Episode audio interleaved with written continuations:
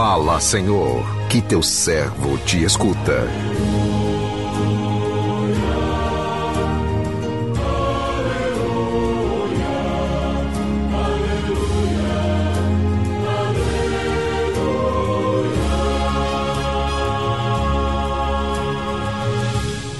O Senhor esteja convosco, Ele está no meio de nós.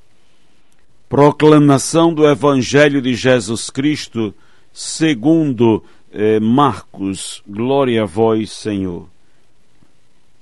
Naquele tempo, tendo Jesus e seus discípulos acabado de atravessar o mar da Galileia, chegaram a Genezaré e amarraram a, a barca.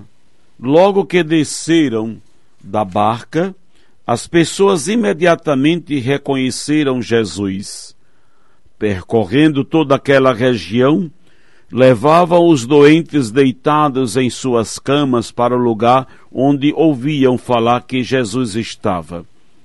E nos povoados, cidades e campos aonde chegavam, colocavam os doentes nas praças e pediam-lhes para tocar ao menos a barra de sua veste.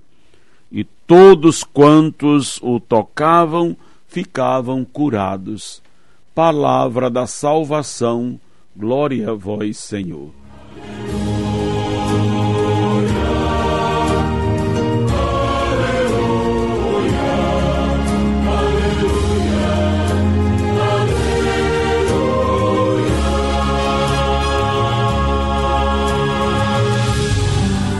Meu irmão, minha irmã, ouvintes do programa Sim a Vida, na passagem do Evangelho que acabamos de ouvir, contemplamos os discípulos fazendo a travessia do mar agitado com seu próprio barco, desembarcando em Genezaré e logo o povo reconhece Jesus. O povo vai em massa atrás de Jesus. Eles vêm de todos os lados, carregando seus doentes. E o que chama a atenção é o entusiasmo do povo que reconheceu Jesus e vai atrás dele. O que move nesta busca de Jesus não é só o desejo de encontrar-se com ele, de estar com ele, mas também o desejo de obter a cura das suas doenças. A salvação é dirigida a esta multidão formada por gentios e judeus marginalizados. São os moradores dos povoados, cidades e campos por onde Jesus andava com seus discípulos. Jesus realiza a sua atividade, sobretudo entre as camadas mais sofredoras e abandonadas do povo, constituídos é, praticamente a única esperança dessa gente. O enfoque é a presença física libertadora de Jesus. As curas são conseguidas com o toque, pelo menos na, na franja do manto dele. A doença generalizada é fruto das barreiras e exclusão. A cura resulta da libertação, da exclusão, é fruto da acolhida, assim como fisicamente. O pão foi partilhado, o mesmo vale para o corpo.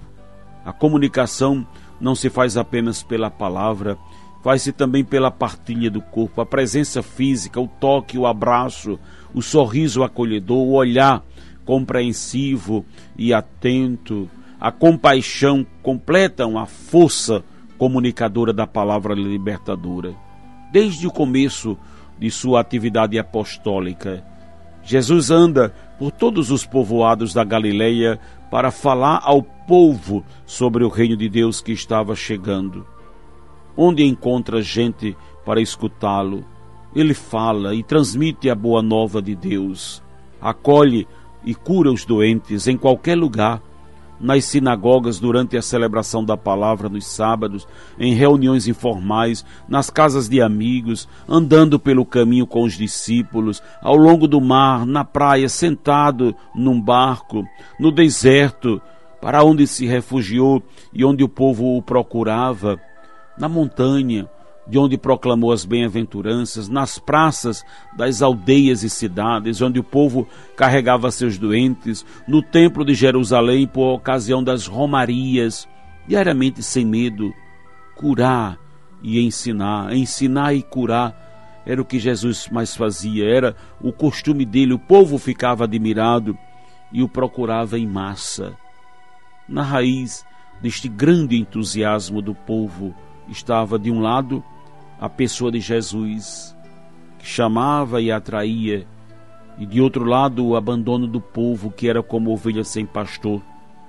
Em Jesus, tudo era revelação daquilo que o animava por dentro.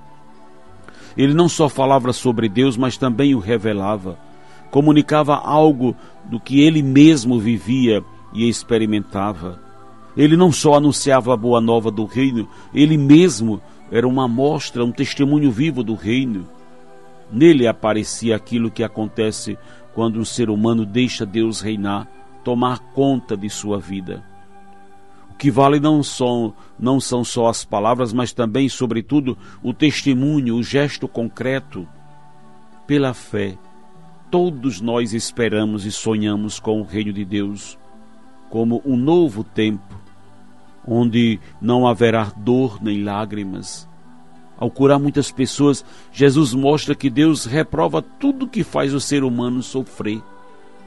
Mergulhemos na certeza de que nossa missão é seguir os passos do Mestre para construir este, este novo tempo entre nós, essa nova realidade de um mundo entre nós.